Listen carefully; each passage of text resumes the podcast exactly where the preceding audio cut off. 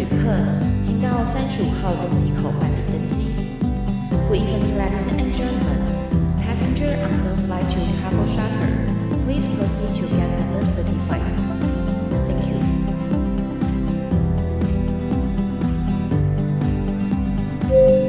各位贵宾，我们即将起飞，请确实扣好系紧您的安全带。谢谢。Ladies and gentlemen, we are ready for takeoff. Please make sure that your seatbelt is fastened. Thank you.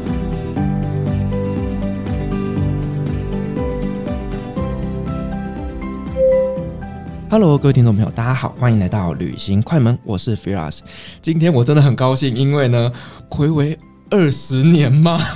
我们毕业是二零一 零年，二零一零年吗？有二零零九，二零零九，对，暌违十几年的大学同学，今天来到我们的录音室了，耶！现场，好，我们今天邀请到的来宾呢，在我们之前的 EP 八十三集有来跟我们分享过立陶宛的故事，也就是全台湾第一个立陶宛媳妇莱拉，她出了她的第一本书，所以呢，她今天来到这边要跟我们分享了她这一本书的故事，同时跟我们介绍立陶宛那边的一些旅游资讯。欢迎我们的来。来宾赖拉，大家好，我是赖拉，很高兴回来 Firas 的节目，跟大家分享关于立陶宛的旅游跟介绍多一点关于这个国家的事情。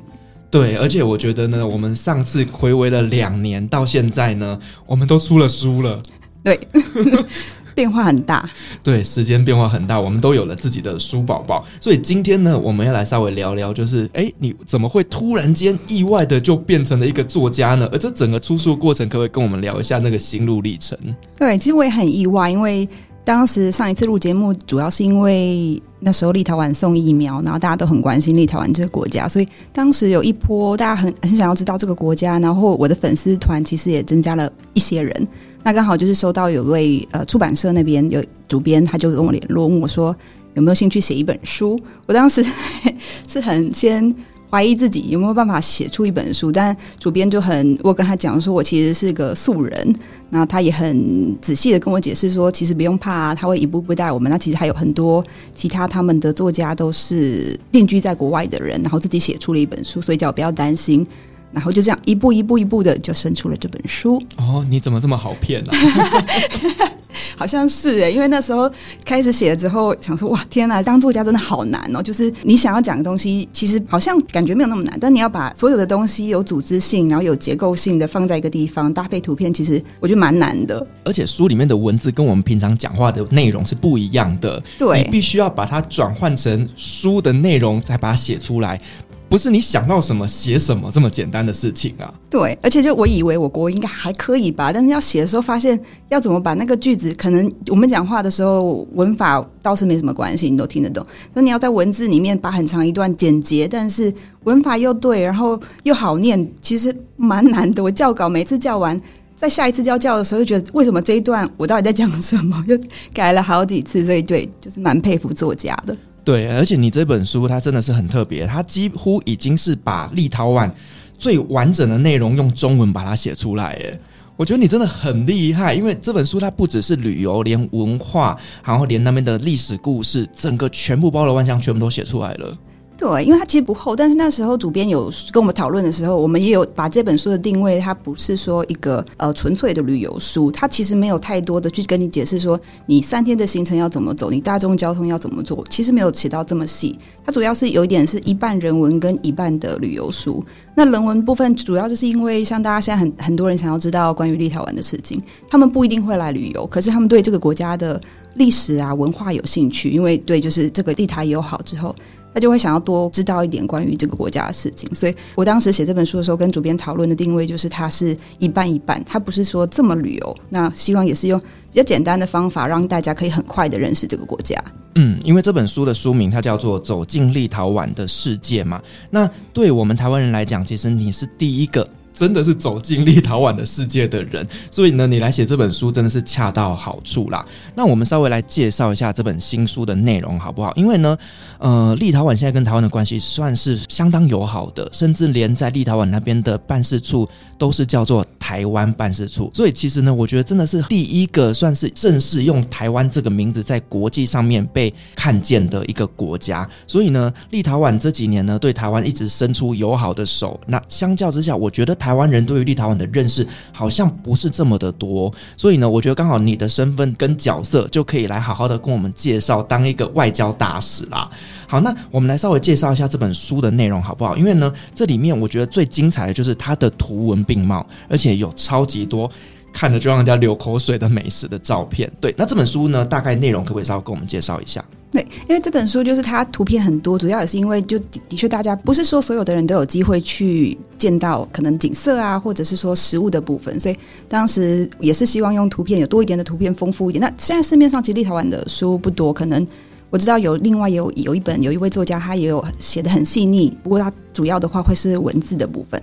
那这本书的话，我就从最开始当然是先介绍一下呃立陶宛的这个国家，然后有介绍它的历史，那它的地理跟人文的部分，就是可能它的经济啊，它的主要的进出口是什么，就以这样的面向先来认识这个国家。那后面呢，就有比较多的介绍，比较深入到比如说他们饮食文化是什么，因为这饮食通常也大概是大家去旅游的时候一定会想要尝试跟认识的一块。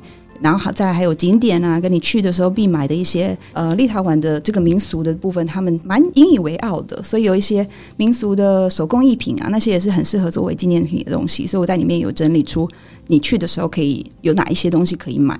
对，那最后当然也是很重要的一部分，就是必访景点。虽然他没有到非常细跟你说交通要怎么抵达、门票这些，我没有写到非常的细。不过这些就是说，就算不能去的话，也可以去呃看到这个地方大概长什么样子。然后真的要安排的时候，其实就是自己在安排就可以了。但是必去的有哪一些，我就写在里面。对，因为在二零二一年的时候，立陶宛送给台湾疫苗的时候，就有很多人说：“哇，我要去立陶宛旅行。”因为呢，他们真的算是当时全世界第一批送给台湾疫苗的国家了。所以呢，那个时候台湾人非常非常感谢他们。那既然当时我们这么多台湾人承诺要去立陶宛，要去的时候就是买这本书就对了，因为他把你呢在那边必吃、必买、必逛，所有的东西全部都写出来了。对，好，那这本书的内容，在待会我们呢聊到立陶宛的时候，可能再跟大家稍微详细的介绍一下。那其实另外呢，你现在又多了一个新的身份嘛，对不对？对，就是全立陶宛的第一个台湾的导游。对，你是为什么会去想要考立陶宛的导游执照啊？其实写完这本书之后，因为写完这本书之后，其实我自己也学了很多新的东西。我有一些东西我原本也不知道的，我是写书的时候。查资料啊，做功课啊，跟同事聊天的时候，知道比较多关于立陶宛的事情。对，然后后来呃写完这本书之后，就觉得嗯，我如果有机会朋友来，我有机会跟他们介绍，当然很好。那我何不再取得一张证照？我甚至可以接团，或者是说，甚至现在很多其实很多那个官方的参访团去，会不会有机会可以做这件事？所以当时就觉得说，既然都已经知道比较多，我准备起来应该会比较方便吧。所以就决定说，嗯，我去考一个立陶宛的那个导游证。哎、你真的很聪明哎！因为你知道吗？他一旦开了办事处之后，就会开始有很多的政府单位或者民间单位，他们会去那边做参访或者是展览。那这样子的话，你又是当地的唯一一个台湾的导游，你团应该会接不完吧？我希望，但是其实因为立陶宛还是有季节性的限制啦，导游可能没有办法做到全职。你可能夏天也许会很忙，可是冬天大概你全职导游的话，可能冬天可能会饿死。所以呃，我现在是没有把我的正职辞掉，我的正职中还是有在做。那导游的话就有点像是额外的兴趣这样子。如果今天有朋友来，有自由行的，其实我已经有接几位客人了。那他们来如果有兴趣的话，想要做老城的导览，我就可以接。一开始当然要说。没有想说赚钱这个部分是当然是骗人的，当然也有想说赚钱的这个部分，所以种种啊就觉得哎不不考个导游证好像很浪费，然后另另一方面也觉得说有个额外收入。为什么？Why not？所以就就去考了。我觉得你做的是正确的，因为你知道吗？你身为在那边的唯一一个台湾人，我相信大部分人都会想办法联系你。那如果你今天没有导游证，你就等于是 for free 做 service 的。但是呢，你今天有个导游证，你就可合理的收钱。所以呢，这件事情确实是应该要做的啦。对，反正你都是在做讲解。对，那你在考这个执照，对你来说有没有一些很困难的挑战呢？最困难就是这个课程其实没有开放给，应该说不是没有开放给外国人，可是他的课程所有都是立陶宛文，因为通常就是立陶宛人会去考这个导游证。所以所有的资料跟我一开始去问这个课程的时候，它其实只有几家旅行社有在提供这个课程。那我当时去跟这个旅行社问的时候，我也是只能用全力逃亡，因为那个是一个奶奶，奶奶不大会说英文。所以我第一个问题问他，就是因为这个考试其实会有笔试跟 practical 的部分，就是你真的要实际导览的部分。我第一个问题就是实际导览的部分。必须要用立陶宛文吗？还是说可以用英文？因为我的立陶宛文虽然听得懂，但是你要我全程用立陶宛去讲解历史文化这个部分，我可能还没有办法。所以我当时有先问，那他说可以用英文的部分，就是如果是到时候实际导览的部分考试可以用英文，所以我确定了这件事情之后，我就去报名了。但后来当然准备的时候，也是所有的教材资料都是立陶宛文。我一开始我想说，嗯，我可能要趁这个机会可以让我的立陶宛文进步很多。但其实后来我就是靠 Google Translate，就是直接复制贴上，然后把先把它翻成英文或中文，然后去读。对，但读完就是真的也是，它资料蛮多的啦。就是从很多东西，其实也许在对于国外客人的部分，你不会讲到的，因为有一些是他们的国家公园，也许是对立陶宛人当地的旅游会比较多的资讯。其实那些我都有看。虽然我现在有点忘记了，没关系。我领队考试的时候读什么我都忘记了。对啊，因为实际会用到的还是没有，应该是没有那么多了。我想，嗯，实际会用到的。对，所以你们在那边考导游，有要像台湾一样，就是要去背什么考古题啊，然后呢，在集体考试，然后呢，最后还要就去上呃大概一个多礼拜的课程这样子吗？我那时候跟那个讨论的时候，是因为我希望可以在这个夏天以前拿到，所以他们那个课程一年其实只开一次。如果我去报他们正常的那个课的话，我会错过那个时间。所以这个旅行社它其实有点帮我开这种个人的 individual 的 schedule，就开后门就对了。不是没有后门，我还是有正常认真的念书，只是他让我稍微弹性，因为其实现在还是疫情之后很多东西都是线上，所以它其实就算是正式的课程，它也是几乎是全远端了，就是它资料都是线上发给你，然后有上课的话，其实也都是线上开会，你不用真的进教室。那我就是他们有线上上课的时候，我会加入那个线上上课，剩下的时间就是他都是资料，就是另外邮件发给我。我就自己念就好，念完之后，他有时候会有一些呃小的作业，比如说就是你可能要做一个简报啊，关于呃维尔纽斯有哪些哥德式的建筑，就这种简报。那我一开始以为会有一个很大的考试，但是其实他的考试有点分散在每一个单元，念完之后他会给我一份问题，但是这些问题说实在，因为既然是远端的。你翻书或者是什么，或者是上网查资料，也是也是没有问题的。但那那时候我原本以为很难了，但是说实在，我觉得考完之后，我不晓得是旅行社有稍微对我好一点，还是说他们认为这样真的就够了。因为对我，我我一开始有跟他们讲清楚说，其实我考这个导游证，我主要就是想要介绍台湾来的游客，我主要就是想要用中文去跟他们解释，跟他们介绍立陶宛的东西，所以他们可能有把这个作为考量，所以在考试的部分。也不能说刁难，都但是他们给我的东西真的是很实际的东西。比如他们就给我要我做一份作业，是呃比较说台北跟维尔纽斯的比较，就两个首都的比较。比如说人口，就是因为他会知道说你到时候游客来可能会有想这样的问题嘛。哎，那你维尔纽斯多大，有多少人？所以他有给我这样子一份我觉得比较实用的作业，就不是说你就是读就好了，因为他他有先思考说台湾的客人可能会有怎么样的问题，那把这个作业出给我，让我自己去练习。这样听起来，他们的整个考试是非常非常的弹性，而且是针对你的状况去做设计的耶。我觉得是因为他们可能真的很少有像这样的人要、哦、要来考导游证，因为我知道其实之前啦，就是很多有有一些中文的导游，但是他们就是中餐厅的老板，他们兼职。他们其实也没有导游证，那但是他们可能有办法去讲解景点，就 OK，可能不是那么的合法，但是他们就没有去考照了。所以像这旅行社他们在发照，我相信他们应该没有遇过太多像这样的外国人想要去考导游证，所以真的这些东西我觉得是蛮克制的，就是对我来说是很弹性的。嗯，因为我觉得其实导游这个角色非常非常的重要，因为其实，在土耳其啊，他们的旅行团是会去抓这种没有照的讲解者的。为什么呢？因为呢，他们国国家不希望自己的历史地理被人家乱讲话。那当然，他们会希望所有讲出去的东西都是正确的，而且是国家考核确定这个人是没有问题的。所以，其实，在土耳其讲解啊，你如果没有牌的话，是会被当场叫警察的。所以在维尔纽斯那边会吗？他是说有，但我没有遇过。就是他们的确是说会有这种旅游警察，就是他们是会在可能观光景点，如果看到有人在导览，他是可以现场要求你拿出你的导游证的。是对，但是我不确定说他这种要怎么拿捏，因为有有点说，如果你今天是个台湾团来，那你说我是个领队，我不是导游。你在讲什么东西，他也不知道你在讲什么东西。我不知道他有没有办法抓了。可是对我来说，我当然也是希望，我今天如果要介绍给台湾客人，我要知道，我希望我讲解的东西是，就像你说的，我也希望我讲解的东西是正确的。那我也可以很有信心的跟大家讲说，我是有考过导游证、合格的导游，所以这件事情我是蛮在意的。对，我觉得我们台湾人真的还蛮在意这种合法性的啦，就是。做任何事情都不要被人家挑毛病，对，这个才是最重要的。不然，说实话，你如果今天讲解讲到一半，突然间你就被你就被警察抓走了，那你的团员应该会傻眼吧？对，对啊。好，那你在正式上线之前呢？那他们旅行社有没有安排一些什么见习团啊，或者是说呃实习的东西让你去练习呢？呃，我觉得可能就是最后的那一个考试，最后那个考试就是有一个。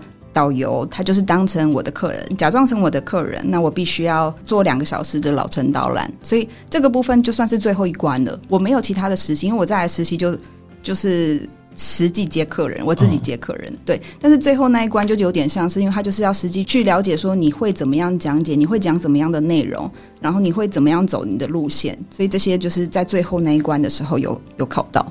OK，那所以你除了维尔纽斯以外，你也可以做整个其他立陶宛城市的导览吗？我如果拿到这张证是可以的.但是你说要针对比如说其他的城市，如果是去其他的城市做路线什么，那个我就要另外去练习，因为我最后的考试其实是只有考维尔纽斯的老城。那因为我也有跟他们说，因为我我的最想做的当然也因为其实现在游客也是这样啦，如果游客来，通常一定会停的就是维尔纽斯老城。所以，我现在主要就是做那个维尔纽斯的老城导览。嗯，毕竟呢，呃，大家可能去波罗的海三小国，并不是只会去立陶宛玩，所以其实可能他十几天的行程呢，可能就会分散成三个国家。但是呢，如果以立陶宛来讲的话，就维尔纽斯是一定得要去的一个重要景点了。对，必去。嗯，那我们再聊回来立陶宛的旅游好了，就是呢，你在那边生活了十几年了。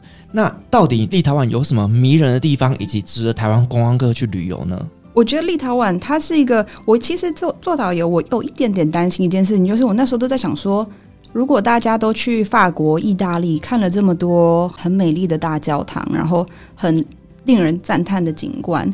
可他们会会不会到立陶宛这么朴素的地方会觉得很无聊？但我后来觉得，其实立陶宛美丽的地方就是在于，但是你真的要花时间了，你不能说真的只有沾酱油似的这样来，然后想要拍景点，因为它当然不会像可能那种这么宏伟的大教堂，让你感突然觉得哇，真的太美了。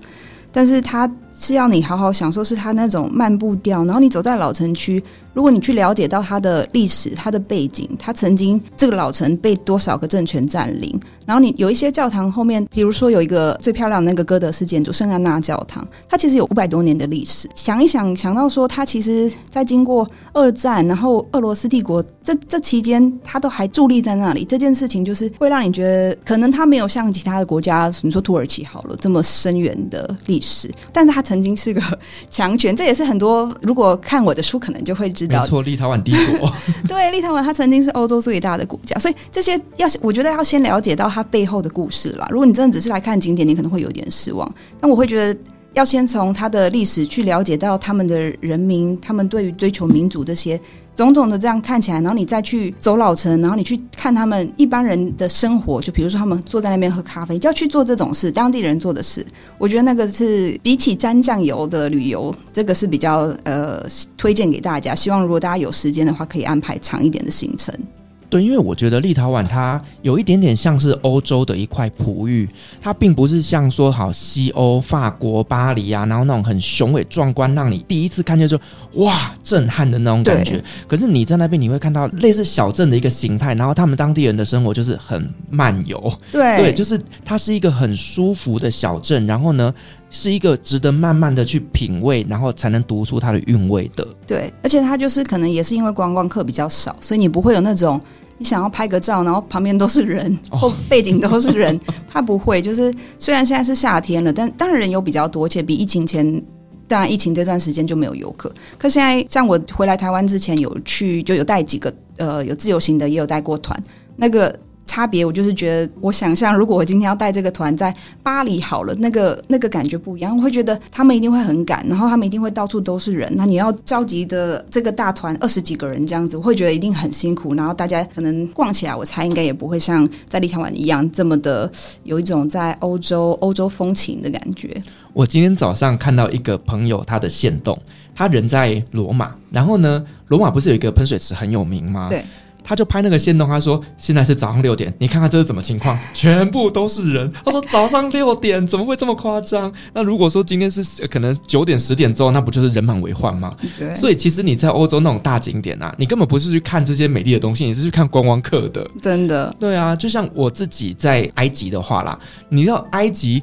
你不是去看金字塔，你是看到金字塔上面的人，全部满满都是人嘛。所以其实越大的景点，你会遇到的就是更多的观光人潮。对，那其实你在旅游下来的感觉，并没有办法很舒服，就是你会一直有一种很肮脏的感觉。对，可是，在立陶宛那边就是舒服的漫游。对，而且也很安全，因为你说像去大景点，我 我之前带我妈妈去罗马的时候，她的手机就被爬走啊。哦，对，所以就是对于大景点，我都会有一种。好像东西会爬的压力，但是其实，在维也纽斯真的很安全。我我是有看到有一些人是有说，哦，对，他也有掉东西，但是大部分的人，或者是就我自己个人的经验，是非常安全的。嗯，所以那边的治安是好的，是好的。就是他们可能有一些问题会是醉汉，就是有一些酗酒的人，但那就是你如果晚上很晚出现在酒吧街，他们可能就会言语会好像就喝多了，对，就是搭讪或者是就是讲一些有的没的，但是。不到说会让你你会觉得有人身安全的那种哦，就像台湾最近很夯的什么 Me Too 事件，有没有？这些男生全部都说我喝醉了，我不知道。哦，哦，有跟有跟昨天的新闻。对，希望这件事情不要再延烧下去了哈。好，那我们再回来到就是在立陶宛的部分，因为呢，我相信大部分的人他们如果想去立陶宛旅行的话，其实在网络上资讯是不容易找到的。那以你这种当地人的角度，你会怎么样来建议我们如何规划立陶宛呢？例如说什么季节是适合去啦，以及呢，适合安排几天的行程啊，甚至在路线上面，你都有什么样的建议呢？呃，第一个当然是要先看看你之前有没有自由行的经验，因为我当然会觉得旅行有好有坏啦。旅行如果你能自由行的话，你好处是你可以自己掌握你的时间，你可以安排长一点的时间，你可以去比较多的地方，每一个景点你可以好好的去了解它背后的故事。但如果今天你的自由行可能一方面语言，也也许你不是太有信心，跟你可能没有时间自己去做功课。所以这个部分你可能就会建议说可以跟团，因为跟团的好处就是立陶宛相对来说还是一个比较小的国家，所以会变成你去的话，你当然会希望也绕一下周边的国家，像波罗的海三小国，像爱沙尼亚跟拉脱维亚，然后可能也会去波兰或者是北欧国家。但跟团的话，好处就是你可以节省你交通的时间，因为它就是。直接游览车就带着你走这几国，然后你也不用说自己做功课，说我现在要去哪里，我走路线要怎么走，可能要先判断一下你自己适不适合自由行。如果能自由行的话，要要做几天呢？这个就也要看你喜欢的自由行是什么。如果你今天是想很深入，你想要甚至去体验立陶宛人当地的生活，比如说他们就是周末可能会去划那个独木舟啊，或者是他们就是周末去河边、湖边烤肉、游泳。这种东西当然就要排更长的天数，然后也要看说你要去哪一些城市，所以我会说自由行大概五到七天吧。如果你想要多跑几个城市，那行程不要那么赶的话，大概是五到七天。那如果不能自由行的话，其实跟团也是一个很好的选择，因为就变成说你一样，你如果时间没有天数没有那么多的话，跟团就是你一次可以去逛到比较多的国家。跟团的好处就是有导游嘛，导游一定也会跟你讲解说主要的重点是什么。就可能这个就要看你自己的评估了，你有想要多深入的去了解这个国家？嗯，那如果是以季节上面来讲的话，很可能就还是夏天比较适合，对？对，夏天我会建议大概是六月开始，因为五月虽然是春天了，可是五月其实天气气候还不是很稳定，有可能还是只有十度。那我记得今年五月好像没有，但是像去年五月初还在下雪，所以五月我觉得还有一点有一点风险。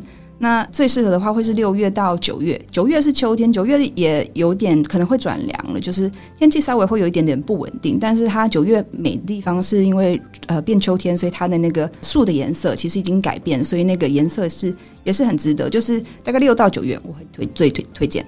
这样听起来，整个的立陶宛好像只有六到九月不会下雪。对。没错，它就是一个冰天雪地的地方吗？对，它就是冬天很长哦。冬天其实还是有游客来啦，但是我我觉得对台湾人来说，真的要夏天，因为冬天雪是美，但是你能做的事情太少了。而且就是台湾人，其实我们毕竟生活的气候就是比较炎热嘛，对，所以。那边可能对我们来说真的是有一点冷。对，嗯，那我想问一下，就是立陶宛那边的物价会很高吗？就是我们去那边会不会要花很多钱呢？啊？呃，外食的话可能会，因为他们那边外食。其实整体来说，我这次回台湾，我突然觉得哇，台湾东西好便宜哦。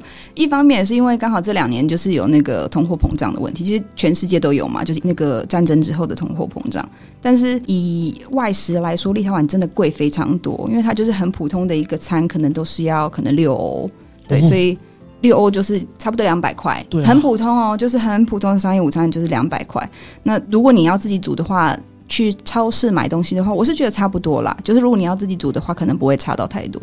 但是当然你去旅游，你当然是想要吃外面的东西呀、啊。那住宿的话，一个晚上差不多可能五十欧有吧。所以其实还好，我觉得。没有到太贵，当然跟你说西欧的其他法国、意大利还是便宜，便宜。对，波罗的海三小国应该是便宜，而且是越往北会越贵啦。所以其实立陶宛是最便宜的，到爱沙尼亚就会比较贵，然后到北欧当然就更贵了。OK，因为我自己呢，在前阵子有去了一趟，就是保加利亚。然后我也就觉得说，哎，这个俄乌战争好像真的影响了整个中东欧的物价非常非常的多哎，因为以前我去保加利亚，我都觉得哇，去当大爷的，你知道吗？就是爽吃什么就暴吃。可是现在去就是哇，好贵哦，对，吃不起哎。然后呢，它的物价我都觉得快比土耳其还要高了。然后这一次去土耳其一样啊，去麦当劳就买一份套餐，刷卡下去哇，两百四十块。我心想说，台湾麦当劳好像也没有这么贵哎。是哦，对啊，就觉得说。这个战争真的是影响到整个中东欧非常非常的大，整个通货膨胀在短短几年内突然间就突飞猛进。哎，对，立陶宛的也是，房价也涨，然后油钱也涨，所以其实薪水有涨啦，没涨那么多，也是现在有比较，大家也 有点叫苦连天。嗯，因为像我有一些呃领队朋友，他们在设计自己呃今年下半年要开的算是欧洲自助团，然后他们说光是包车的价格就是去年的两倍，哇。就觉得哇，太可怕了，对啊，所以大家也都会抱怨说什么台湾通货膨胀啊，台湾东西一直涨啊，可是真的，全世界都这样，是稳定多的，对。嗯好，那其实你这本书里面有很大的篇幅都是在聊立陶宛的饮食，所以从这边就看得出来是个吃货。是，而且我相信台湾人就出去旅，像我自己也是，我去旅游的时候，我也会想要尝试当地的食物，所以我觉得饮食是大家最好奇的一个部分呢，很重要。因为呢，出去旅行吃的不好就会不开心。真的，真的，就像很多人都跟我说土耳其的食物很难吃，我就说那是因为你们导游没有带你们去吃好吃的。好了，那我们来介绍一下立陶宛那边，他们到底吃一些什么东西好不好？好，他们主食大概都吃一些什么东西啊？马铃薯。哦。怎么跟中南美洲是一样的？对，因为他们的其实主食就是马铃薯跟面包。整体来说，他们吃的东西很健康。对我来说是非常健康，然后也很又是很朴实的感觉，因为他们不会加太多的调味料。他们其实在意的是食材本身的味道。嗯，对，所以他们其实不大会加太多的调味料。然后。呃，相对来说就比较健康。那烹调的方式也是，就比较不会有什么那么多的炸啊，这么多的煎，油比较少。因为我先生就是会跟我说，台湾的东西很油啊，然后我想要吃热炒，他就觉得那个东西这么油，你怎么会想要吃？就是这这个跟台湾非常不一样。嗯，因为其实我觉得，呃，以欧洲来讲，他们的饮食都是比较偏清淡一点点，对，然后呢也比较健康，那食材上面也比较多都是原形食物，对，那不像台湾，其实呢会追求那个味道的层次感，反而会加入了很多的人工的香料啦，或者是一些加工过的食材，对，对。所以其实整体上来讲，我觉得这个部分好像跟土耳其也蛮像的，蛮像的，嗯，对。可是跟你知道法国菜，人家就是。也是很精致，但是像它虽然立陶宛也是欧洲，可是就很你可以感受到很不一样，因为他们会在意的是，我觉得可能跟历史有关系，他们在意的是粗饱，我今天要有办法活下去，有办法做工，那要在这种很寒冷的天气活下去，所以他们在意的是粗饱，他们东西不会那么精致，嗯可能不会像意大利呀、啊、意大利菜或法国菜这样子这么的精致。是那种就是吃气氛的啦。对对，可是呢，在立陶宛就是要吃饱。对，要吃饱。而且我看他们那边也是蛮多的这种肉类，对不对？对，他们也吃很大量的肉啊。也是因为像以前农家的话，他们就会自己养猪啊。那养猪的话，你各个部位都要用，而且那个猪就是你、哦、呃可能。有一些过节的时候，或者是什么农收的时候，大肆庆祝的时候，就会拿出。他们也吃蛮多肉的，嗯，就有点像是 party 的时候，然后就宰猪，然后来加菜这样子。对，而且除此之外，他们像是 cheese 啊，或者奶制品也很多很多。对，因为也是一样，就是牛，你知道他们就是生活比较苦，所以今天养了一只牛，牛的产物你都要拿来用，所以就会变成牛奶。牛奶一天可能有个二十公升，那你要怎么做？你当然就是做牛奶，拿来做 cheese，变成很多的奶制品。嗯，他们的牛就是宝啊，就是全身上下什么东西都可以使用。对对，然后除此之外，立陶宛人好像比较喜欢吃的是冷食，对不对？对，跟台湾不太一样哎、欸。非常就是，我觉得真的很不能适应，就是这件事情，因为他就是冬天也在吃冷的沙拉，所以土耳其应该没有到那么冷啦，对不对？但是他们也是都是吃沙拉，我知道他们没有煮的菜。对，你知道我之前就是在带团的时候，然后呢，我其实餐厅啊什么都是我自己挑选过的，可是我就忽略了一件事情，就是早餐几乎都是一样的，因为土耳其的早餐其实跟西方是很类似，都是这种自助式的。嗯，然后呢，带团到第三天、第四天就开始有客人拿出泡面来吃了，那我就心想说，这间饭店是五星级啊，怎么早餐会让你们吃泡面呢？他就说，不是食物不好吃，而是我们早上习惯要喝热汤，嗯、就是这种台湾味道的汤才是适合我们的胃口的。对，如果说以欧洲来讲，他们确实也会有汤，可是他们的浓汤就是很浓很浓的汤，嗯，就不适合我们台湾人的口味。对。我觉得这个正是我们台湾人到欧洲去旅行都必须要克服的一个地方，就是在于食物上面，他们真的比较偏冷。对，所以就真的要带泡面，也是建议要来立陶宛要记得带泡面。是，除此之外，他们也吃很多烟熏的东西。对，就是嗯，保存的关系，因为他们今天宰了一头猪。它当然，这个肉要有办法可以保存下来，所以他们就会做腌制，然后再烟熏，可以增加它的那个保存的期限，所以也会有烟熏的鱼啊，烟熏的 cheese，烟熏的肉，对。嗯，然后除此之外啊，就是呢，呃，其实每一个国家他们呢，一天里面三餐最重视的哪一餐也都不太一样。像在土耳其人，他们呢最重视的就是早餐。那在台湾的话，我们好像晚餐都会吃的比较丰盛一点。对，可是，在立陶宛不是，他们是午餐吃的比较丰盛。对，他们是午餐比较重要。那晚餐甚至可以是吃跟午餐一样的东西，就是午餐你没吃完东西放到冰箱，你晚餐拿出来吃就好了。哦，就是晚餐芹菜不会的概念。对，就一方面好像也比较轻松一点，你不用煮两次。对，可是我没办法。嗯，就是他们可能会觉得这样子不要浪费食物，不然你晚餐煮的多的话，如果吃不完，你要放到隔天才能吃。对，不然就带便当啦，也可以。我我也是有看到同事会带便当去工作。那当然就是前一天的剩菜，嗯，所以其实立陶宛人其实也是不太浪费食物的。对，我觉得就跟他们人的民族性有关，因为呃以前比较过得比较苦嘛，所以他们很多东西其实算是节俭，然后真的也比较务实一点。对，那除此之外，立陶宛人也非常的爱吃甜。对，他们甜食真的，他们甜食每个人家都一定会放甜食，就是糖果那种糖果、巧克力，他就是一定会放一盘在那边，然后他们想吃就会去吃，或者是下午茶喝咖啡的时候就会配着甜食。那像我们办公室也是，我也觉得好，我自己不大吃糖果，但是办公室就是会有一罐的糖果，就是要让员工去吃，让他们心情好一点。对，因为其实像我自己也不太吃甜，甚至我的饮料啊，我都是买无糖的这种。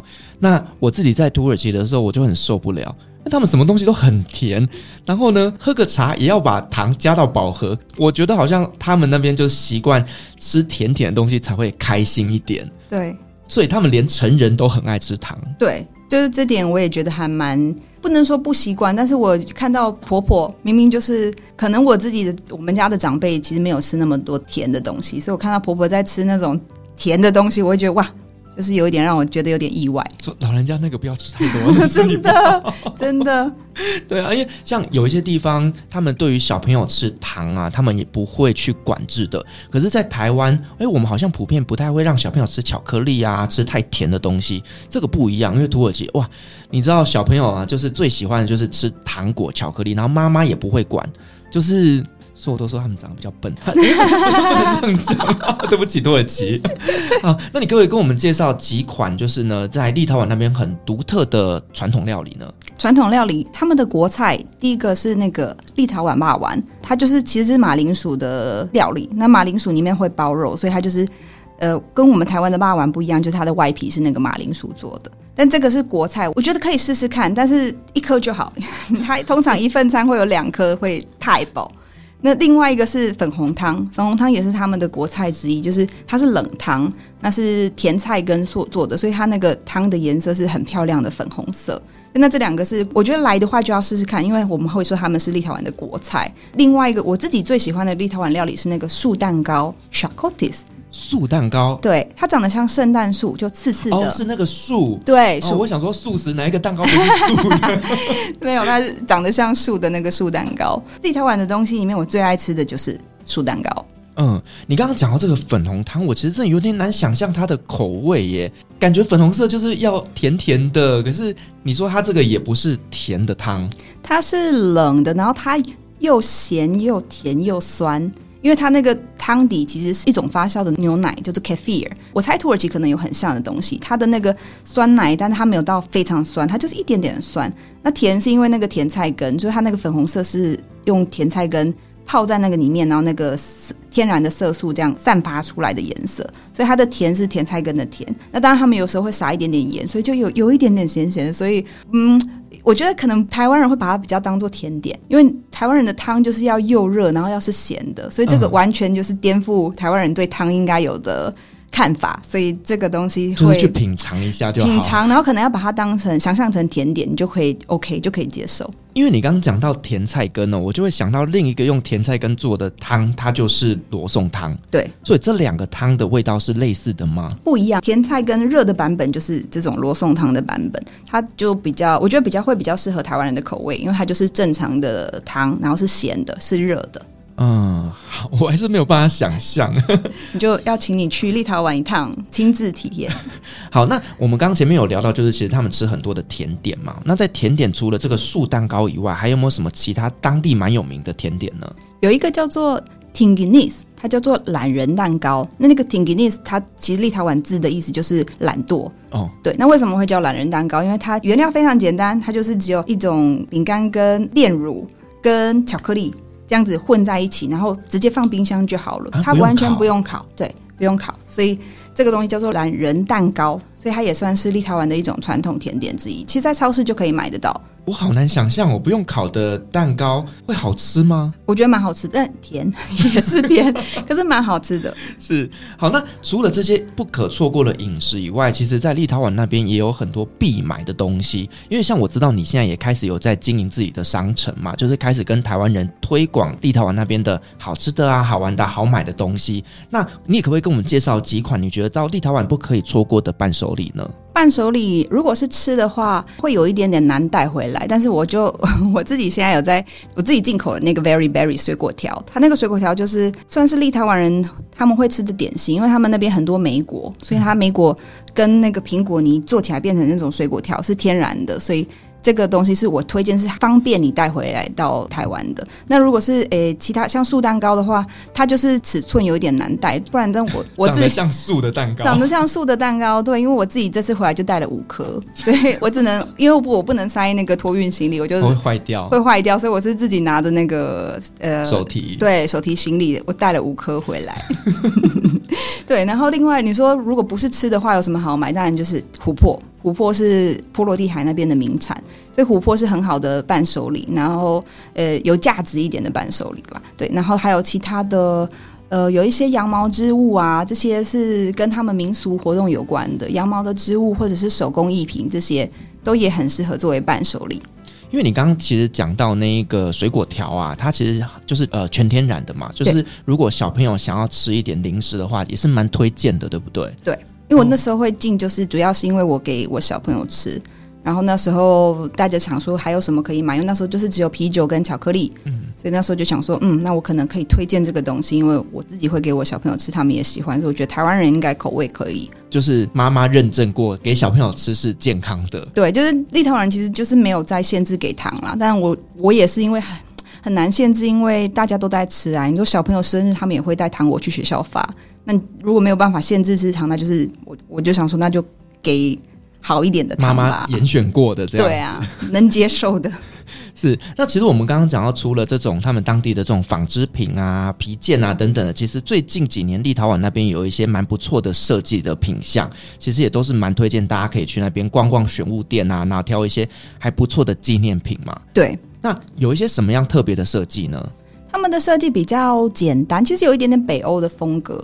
然后它有一些商店是我的书里面有介绍到，有一些商店是它就是那个店里面就有好几个立陶宛当地设计师的东西，但这个东西就是没有办法没，它一定卖完就没了嘛，因为毕竟是设计师的东西，所以这个东西就真的很鼓励大家，如果有自由行、有时间安排的话，就是要自己去逛一逛，你可以看买到一些立陶宛当地设计师。自己设计出来的东西，嗯，而且就是他们的设计风格跟台湾不太一样，对，去逛逛也可以挑到一些诶蛮北欧风格的这种设计品，对，就皮件包包，然后他们都是比较耐看，你比较不会觉得说，嗯，我下一季就不能穿的东西，嗯，那你刚刚其实有提到，就是立陶宛那边很有名的就是他们的琥珀嘛，对不对？对，那听说琥珀在那边又有驱邪避凶的传说吗？对，就是他们其实以前。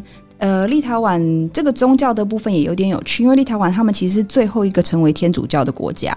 那他们在天主教之前是呃所谓的异教徒，就是因为跟天主教不一样，所以那个异是相异的异，差异的异。那他们作为异教徒的时候，他们崇尚的就是自然的神灵，嗯，所以琥珀这个东西对他们来说，他们就是会相信这个石头是可以让他们保佑他们。然后你如果身体有病痛的话，你其实带着琥珀也可以让你减轻病痛啊。所以对他们来说是一个很算是神圣的东西。而且对于很多的小朋友，其实琥珀也有它的功能。对，有一些年轻的妈妈会把它拿来当那个固齿器。对，就是小朋友发牙的时候，如果会哭闹嘛，他们长牙的时候会痛，所以就有一些妈妈会拿这个让他们戴在手上，让他们咬。不过这个当然要小心啦，因为它毕竟是一颗一颗的。对，我我是觉得立陶宛妈妈是真的。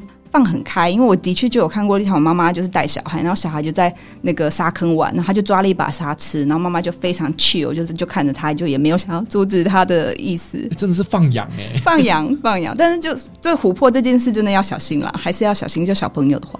对，因为其实同样的东西在土耳其也有类似的传说，就是蓝眼睛嘛。啊、因为蓝眼睛是驱邪避小人，而且会挡掉别人对你的嫉妒心，所以他们也会用这种蓝眼睛挂在小朋友的身上。就是呢，因为我们家小朋友长得很漂亮，所以大家都会嫉妒他，所以呢就要用这个东西来帮他挡掉别人的嫉妒。对。那另外你说，就是琥珀其实算是比较高单价一点的伴手礼嘛。对。那我们要如何避免自己买到假的呢？第一个要去当然是好一点的，不是好一点，有实体商店的。就是如果是路边摊那种，就尽量避免。那立陶宛其实有很多商店，他们都是会给你证书的，就是他这一个店实体的上面商店是有开这个证证书给你，保证说这个是真的琥珀。那另一个方面是，当然有一些方法可以去测试啦。其实人家会说你要用去烧的，用火去烧它。如果是真的琥珀，它会有一个天然的树的树脂的香味。那如果你是假的，你就是塑胶，你就是烧掉会 会是塑胶的味道。可你如果去商店，你不可能真的给人家烧人家的琥珀。对，所以对，所以我我觉得能做的方法，当然你是可以摸摸看，你可以用看外观，你要看它是不是，如果它每一颗长得都一样，那你可能就会觉得它是假的，因为天然的琥珀是里面会有一些气泡啊，或者是裂痕，这都是天然的。然后，如果是它每一颗都长得一样，大概就是有一点点风险是假的。但再来就是你要去比较，不能说知名，但是它可能已经是开了好几年的商店。其实这个就跟珍珠一样哦，因为我有一阵子在做珍珠代购的时候，那客人他们收到手链就跟我说，为什么这颗珠子不是圆的？为什么它长得这么丑？为什么它有这个痕迹？我就心想说，这才是天然珠啊！当然了，我觉得呃，因为有些东西它天生就是会有这样子的一个痕迹啦，所以你如果要求什么都是完美的，其实你就要思考一下，有可能它是假的。对，嗯，那除此之外，其实，在立陶宛那一边的超市里面也有很多值得去购买的东西。可不可以推荐几款你觉得去超市诶蛮推荐的呢？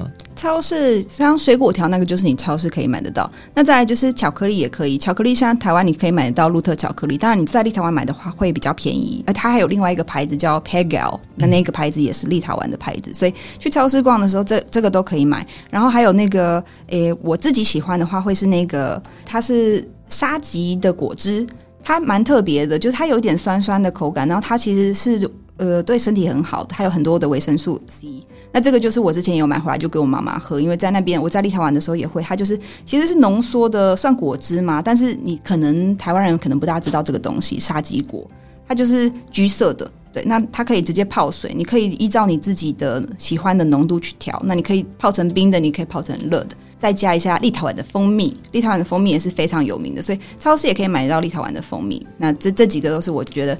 方便带，然后作为伴手礼也 OK，保存也 OK 的，在超市买到的伴手礼。对，因为自助旅行的人哦，他们一定会很喜欢去逛超市，因为诶，逛超市又可以自己买要煮的食材，然后又可以买这种他们当地人到底在吃些什么、用些什么，然后相对来讲价格呢也会比在观光区便宜很多啦。对，好，那我们再聊回来，就是在立陶宛的整个旅游好了，因为呢不能只有吃啊，我们还是要逛逛景点呐、啊，可不可以跟我们介绍几个去立陶宛不可以错过的景点呢？老城区当然就是必去，维尔纽斯的老城区，因为它是首都，然后它也是在一九九四年被列为这个世界文化遗产。然后它这个老城说大不大，说小不小，但是我们通常老城导览大概是两个半小时的行程，这两个半小时你就可以看到很多很厉害的，对于立陶宛来说，或者是对我来说，我也觉得很喜欢的呃教堂啊，或者是他们的。维尔纽斯有一个美名叫做“东方巴洛克之珠”，所以它这里他们有很多那种漂亮的巴洛克建筑，所以这这几个都是你在逛老城的时候就可以逛到的。那老城区当然是第一个必去的，第二个就是湖中城堡特拉凯。那那个湖中城堡它算是东欧唯一一个水体上的城堡，所以那它那个城堡是以前他们大公居住的地方。那当时因为你知道被湖围住，所以其实也是一个他们对于防御很好的一个天然防御的城堡。那那个地方也很美丽，就是你如果在远远的拍，就会觉得哇，真的好像童话故事一样。嗯，那而且在那边好像还有一个跟西藏有关系的景点。对，它是叫西藏广场，它其实不在老城区了，不过它也很有名，叫做对岸共和国。那这个对岸共和国很有趣，它就是国中国，他们自己有自己的总统啊，自己的宪法，自己的货币，跟他们有自己的军队。不过他们最近解体了，因为要倡导和平。反正就是一个很闹的地方，有一个艺术家的乌托邦这样子。那他在这个他的隔壁就有一个地方叫做西藏广场，其实他是算是纪念达赖喇喇嘛，因为那时候达赖喇嘛在立陶宛宣布独立的时候，他其实是第一个。发出贺电的人，他甚至比其他的国家都更早就祝祝祝贺立陶宛从苏联独立，就所以他们有一个这样的广场，有点像是庆祝自由跟支持西藏，也相对来说也是为什么当时对于台湾他们也非常的支持，其实就是哦，可能类似的背景啦。对，对他们那时候有一点反中的的情绪，就其实也都是这个有点相关，因为他们会支持西藏啊，支持香港啊，支持台湾这些。嗯，对，因为他们从俄罗斯就是也是共产党体系里面独立出来的，所以他们跟台湾面对中国会是同样的一个历史故事。对，很像。然后他们为什么会那个西藏广场就在这个对岸共和国旁边？因为对岸共和国当时成立的一个理念就是觉得，你今天你是一个自由的人，自由的地方。你想要成立一个国家，你就可以成立一个国家。所以对他们来说，西藏也是这样。如果西藏想要自由，那他们应该也可以有这个权利得到自由。所以，他这个西藏广场是紧邻的这个对岸共和国。而且，这个对岸共和国他们还有自己的宪法。那这个宪法里面有一条，我觉得超级有趣的，就是呢，每一只狗都有权去做狗，每一只猫都没有义务要爱它的主人，但要必须在需要帮忙的时候提供帮忙。对，这个也可以说宪法。对，因为他们他们当时那个创办人就是有两位两位创办人，那创办人一个爱猫，一个爱狗，所以他们就在这个宪法的时候加了一条是狗的，一条是猫的。而且我觉得真的是完美的诠释了猫的个性。对，每一只猫没有义务要爱它的主人，可是它还要帮忙，它还是要有一点有一点，它卖萌就好了。抚慰人心啦，超级对。那另外就是立陶宛人，他们是非常爱水上活动的，然后在那边他们也非常非常喜欢独木舟。那可不可以跟我们介绍一下，如果我们想要参加这样独木舟的行程，可以去哪里呢？就因为他们夏天短嘛，所以其实夏天的时候就是最适合做水上活动的时间。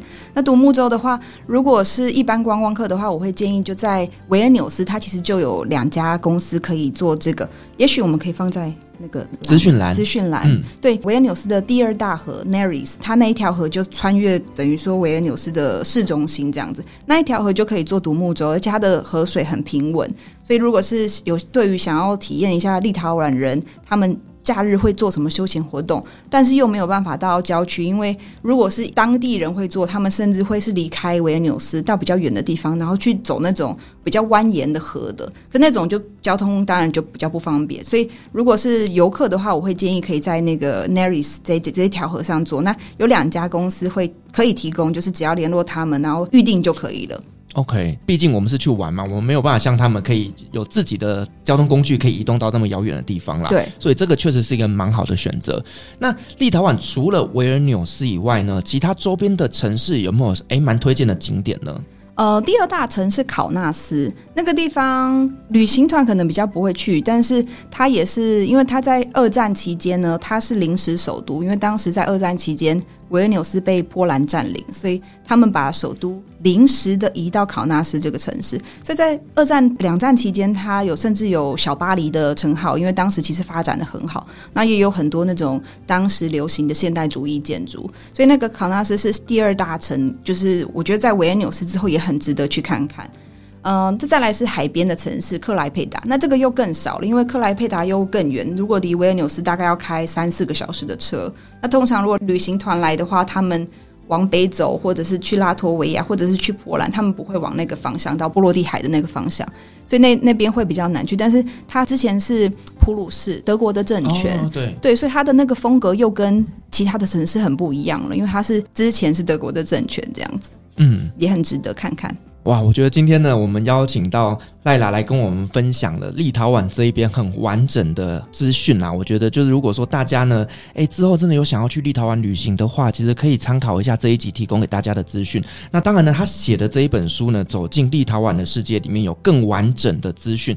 这里面呢，包括连当地人在用一些什么 app 啦，当地人怎么样买车票啦等等的资讯都介绍了很完整。所以呢，如果你想要去那边旅行，然后然后想要拥有很完整的攻略。就是买了这本书啦，对对，那相关的呃书籍的连接，我把它放在下面的资讯栏。那除此之外呢，赖拉他在 Facebook 上面也有经营自己的粉丝专业，对不对？对，跟大家介绍一下你的粉丝专业。我的粉丝专业是姑姑多多在立陶宛，那就是姑姑多多是我两个儿子。所以这个专业现在会之前比较在分享小孩子的成长过程，但现在就比较会分享一些立陶宛发生的生活大小事啊，然后也有一些旅游的资讯。那也欢迎，如果大家对于立陶宛旅游有问题的话，或者是说看完书觉得有一些地方你想要更深入了解的话，也都可以从粉丝专业那边私讯我，我会尽量的为大家解答。对，那如果去立陶宛玩呢，想要找一个专业的中文导游，那当然就是找他就对了。好，如果说有一些相关的问题，都可以透过粉丝专业来去跟他做一个联系。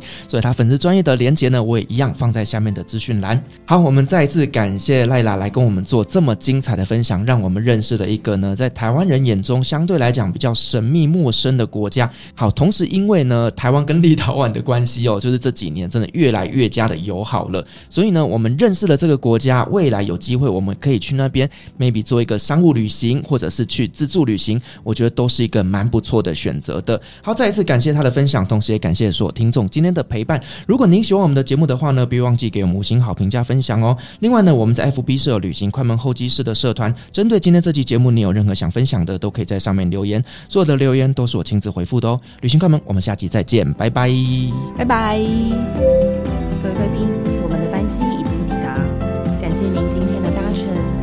新快门每周三、周五与您在空中相会，祝您有个美好的夜晚。